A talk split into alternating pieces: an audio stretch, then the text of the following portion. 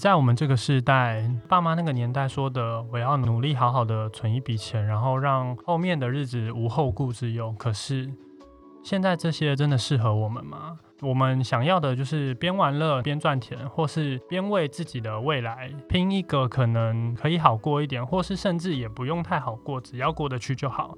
也有人会觉得说，我要把每一天当成最后一天在过，因为我根本不知道明天会发生什么事。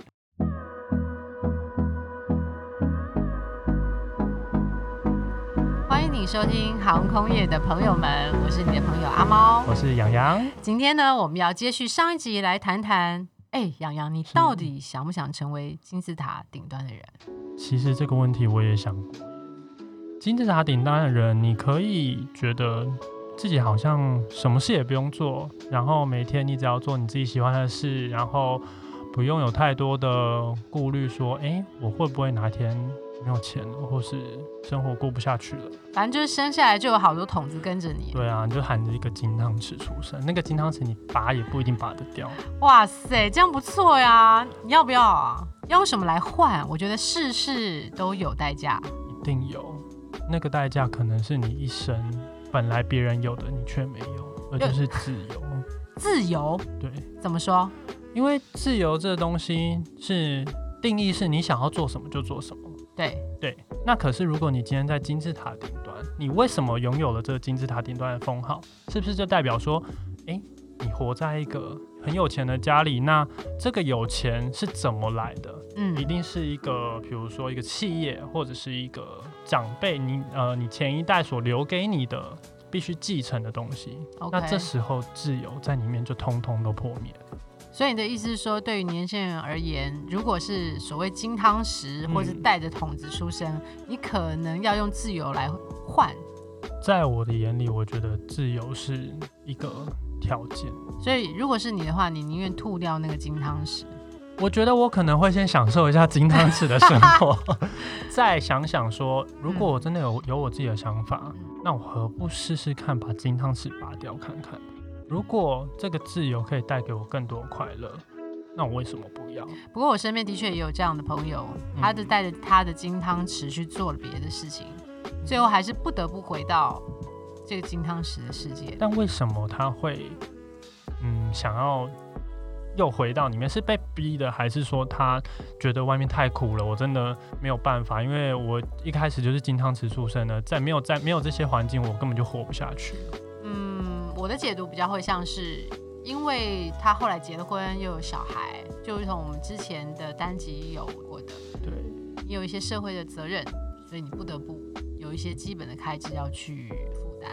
所以就就代表说，你就是被逼着要回去那个环境，你才能满足你现在的生活。没错，所以二十几岁的你们在这个时代里，其实拥有的除了活力之外，我其实觉得还有梦想跟自由，这两个是对于四十岁的我们来讲很羡慕的事情。因为在这个阶段，我觉得这才是我们生活中主动力的两个来源。如果你一开始就背负着你不自由，你必须要为了某件事情去达成更高的成就，或者是你本来已经在金字塔顶端，你要成为更高的权力的掌握者，是，那这个时候，你觉得年轻人他们受得了？那像你的朋友在差不多这个年纪的，嗯也有这样子的抉择，也有啊，像我认识的身边就有一个朋友，他们家就是开知名的食品产业的。嗯，那他的爸妈也当然就是觉得说，你们就是要接下去啊，如果不接下去，那你你要干嘛？所以他最后选择了筒子还是他最后达成了一些协议，但我不知道是短暂还是长期的，嗯因为他呃他的底下还有弟弟，他就呃达成了一个协议说，那我就等弟弟长大，我就、还是先接了那个可以接了筒子？那我就去做我自己的事了。对啊，那这也是一个他想要换取自由的一种方式，对吧？哎，也对哈，因为他想要自由，所以他找了一个方法来突破他的不自由。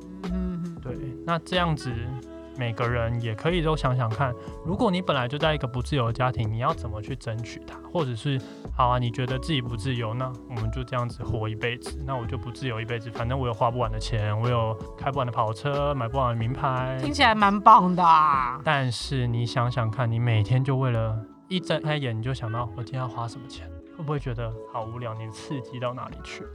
呃，本身我现在目前是还没有这样的，我真的很希望有一天我 亿万富翁，我有能我你可以睁开眼，不用想着钱要怎么不花这件事，你要花钱。我结巴。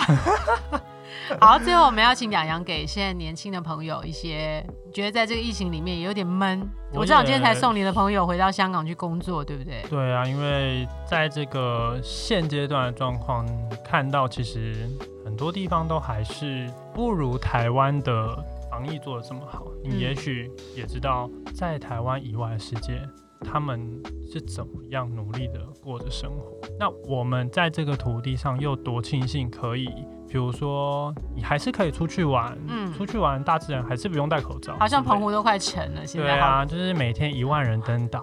澎湖、澎湖绿岛、台东跟花莲，他们的人民应该也是想说，这疫情害得我们整个家门都涌入人了。我现在所有的朋友可能不是去澎湖，都是在澎湖的路上。对，要不然就是去旅岛。